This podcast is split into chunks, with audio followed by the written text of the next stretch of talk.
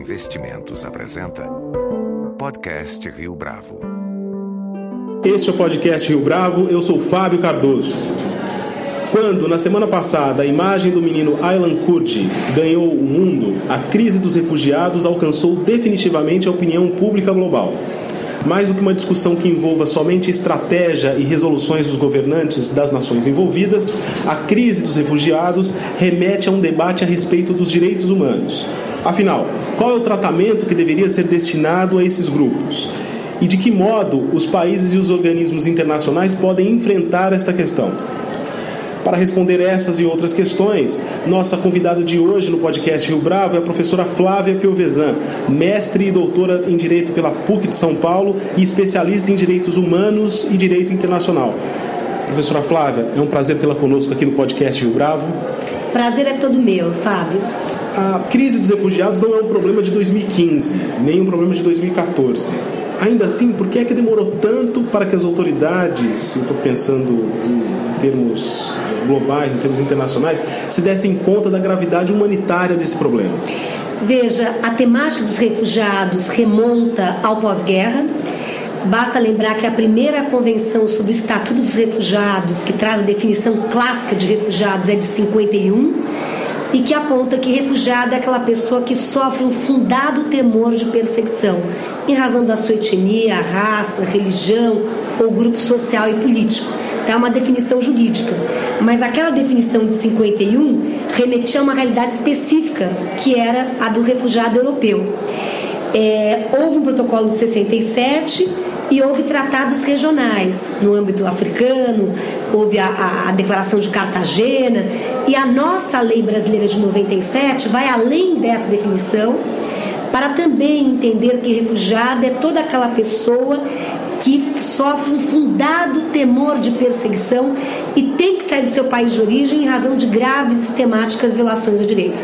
Então, Fábio, eu, eu entendo primeiro ponto, ponto de partida é que refugiada é uma pessoa que sofre um grave padrão de violação de direitos. Quer dizer, o drama dos refugiados é o drama da violência e da dor de ter né, de ser levado a sair da sua zona de conforto, do seu país, em busca de um futuro incerto uma terra desconhecida mas recentemente migrantes e refugiados é, têm se tornado categorias comuns e são princípios e remetem a conceitos distintos, como a professora tem falado. Por que é que há essa confusão, de certa forma, hoje em dia?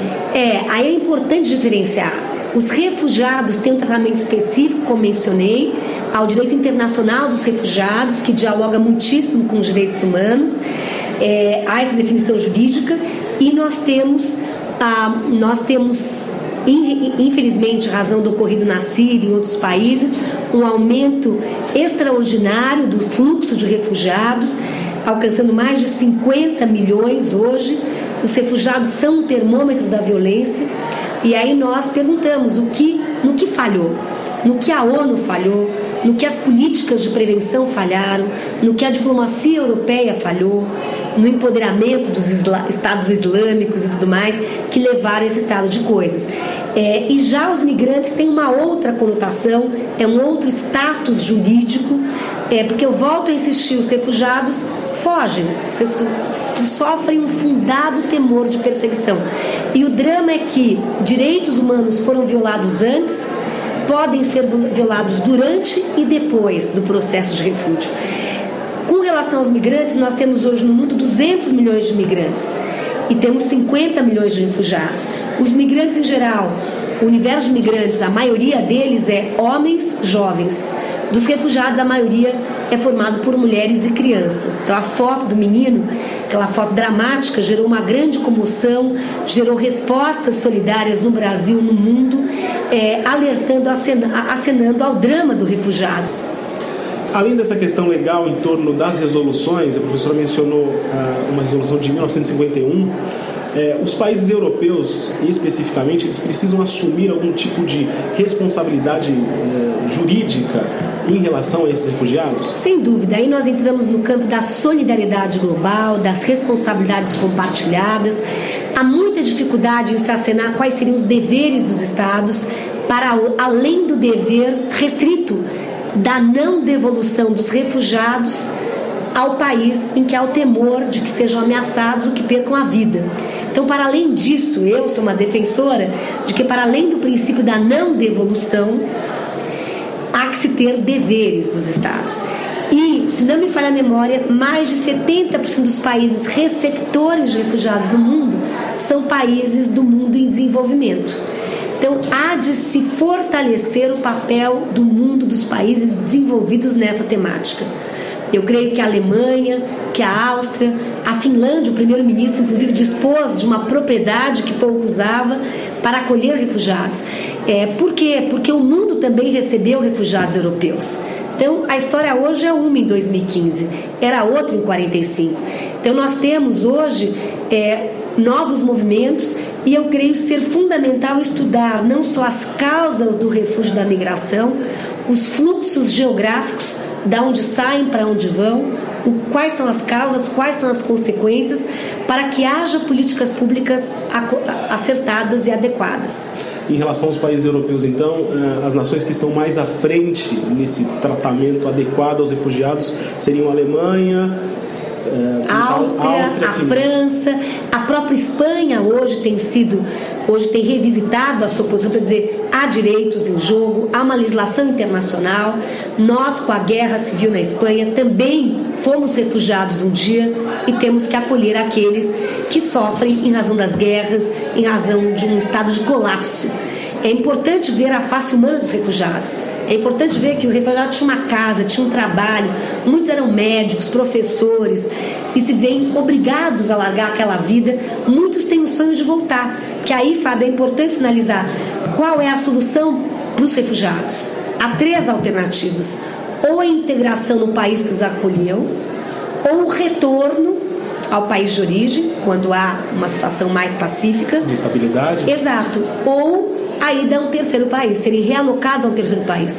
Mas muitos ouvidos ali em entrevistas dizendo: não, o meu sonho, ah, é um sonho chegar na Alemanha? Não, o meu sonho é poder voltar a Damasco, por exemplo. O meu sonho é voltar ao meu país, às minhas raízes. Então, um argumento mais conservador, talvez, ou né, mais refratário à presença dos refugiados em solo europeu, ele não se justifica porque é, esses refugiados desejam voltar desejam voltar porque há uma legislação própria estabelecendo direitos e deveres no campo do refúgio, porque há o tema do solidarismo é, e é, esse drama da violação a direitos. E eu aqui cito a revista The Economist, é, eu, eu aqui reitero a visão, o quão importante seria abrir os braços para os refugiados em especial, seja pelo tema da solidariedade ou dos tantos, mas também a Europa é uma Europa hoje envelhecida. Se nós tomarmos os países europeus como a Alemanha, há cidades com crescimento negativo que correm risco de desaparecerem. E os refugiados vêm com uma força de vida, vêm com uma gratidão, vêm com sonhos. Quer dizer, hoje até li um artigo dizendo qual que era o sonho, mais do que a hospitalidade que vão receber, qual é o sonho, a força que traz cada refugiado. Qual era o sonho de vida que aquele menininho que não conseguiu chegar ao seu destino tinha? Qual era o sonho da sua família? Então são pessoas gratas e são pessoas com uma força vital a ser, eu creio que é uma força que vai enriquecer as sociedades. Não há dúvida que a Europa passará por mudanças drásticas. Mas o argumento é, desses mesmos países que dizem que ah, não há espaço e não há capacidade para dar conta de tantos refugiados assim é, nos países europeus. É aí, Fábio, eu acho que é importante ter responsabilidades compartilhadas, quer dizer, lamentável posição, aí eu teço uma crítica à posição da Hungria, que fechou a estação de trem, enquanto em Munique as pessoas recebiam com palmas, com brinquedos, com cobertores. É, inclusive o prefeito disse já basta, já é suficiente, não tragam mais, nem temos onde guardar. Então eu acho que são exemplos como esse Agora, eu creio que é importante também avaliar os números não é? é e compartilhar essas responsabilidades. De que modo é, entidades e, no caso, organismos internacionais, eles podem endereçar essas políticas públicas para que haja esse compartilhamento uhum. em relação aos refugiados? É, eu acho que fundamental é nunca esquecer da prevenção.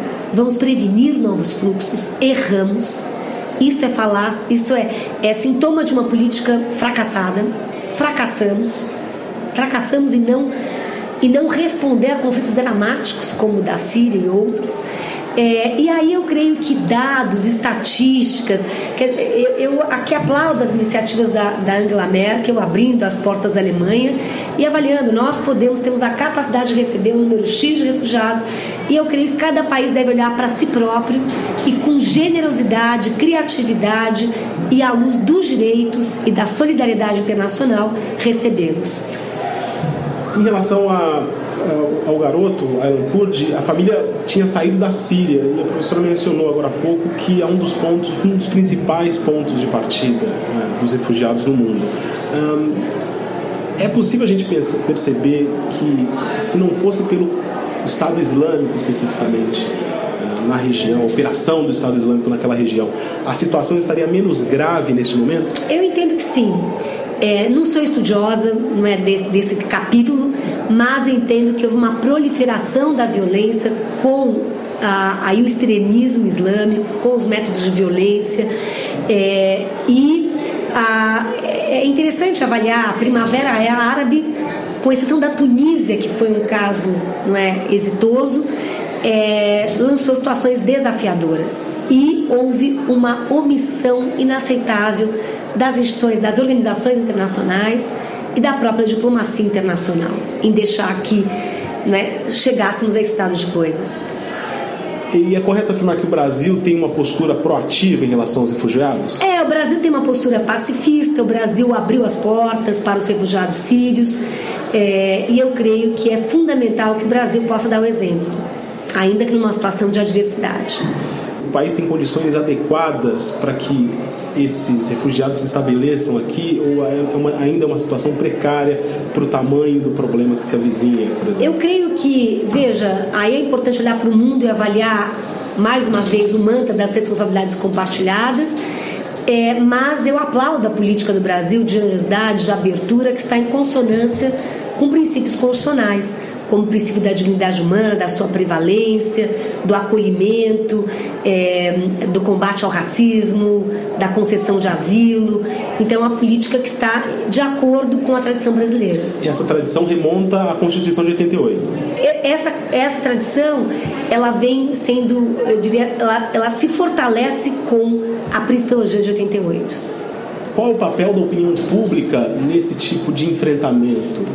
A professora acredita que a sociedade tem um poder de mudar o modo como as leis são formuladas, os refugiados são cuidados do ponto de vista Eu creio que sim, eu creio que aí é avaliar cada refugiado. Eu estive outro dia num debate sobre o tema, no SESC, com o refugiado do Congo, e foi muito sensível a falar desse, desse refugiado, que hoje é um homem de negócios, inclusive trouxe a família, isso uma empreendedor, mas ele trouxe slides apontando, olha a minha casa, uma zona de conforto, um homem de classe média. Aí a foto dele chegando em Cumbica com uma malinha, enfrentando o destino em terras desconhecidas. Então eu creio que nós aprendemos muito com os refugiados, são lutadores, são realmente pessoas que viveram e vivem o drama de graves violações que possamos acolhê-los no marco da solidariedade e tendo uma abertura à vida e à dor humana. E esse processo de é, emancipação, de consolidação, ele tem quanto tempo de é difícil dizer qual será o tempo, é difícil mensurar qual será a extensão dessa fase. Professora Flávia Piovesan, muito obrigado pela sua participação aqui no podcast Rio Bravo. Eu é que agradeço muitíssimo, Fábio, e, e, creio, uma vez mais, que o tema dos refugiados há de ser visto sob a ótica dos direitos humanos, sob a ótica da complexidade do século XXI, lembrando que hoje, diversamente de outrora, os refugiados são mais fruto do colapso interno de estados que propriamente das guerras entre estados. Então, uma outra conjuntura. Então, agradeço muito a oportunidade de estar com você. Muito obrigada com edição e produção visual de Leonardo Testa. Este foi mais um podcast Rio Bravo. Você pode comentar essa entrevista no SoundCloud, no iTunes ou no Facebook da Rio Bravo.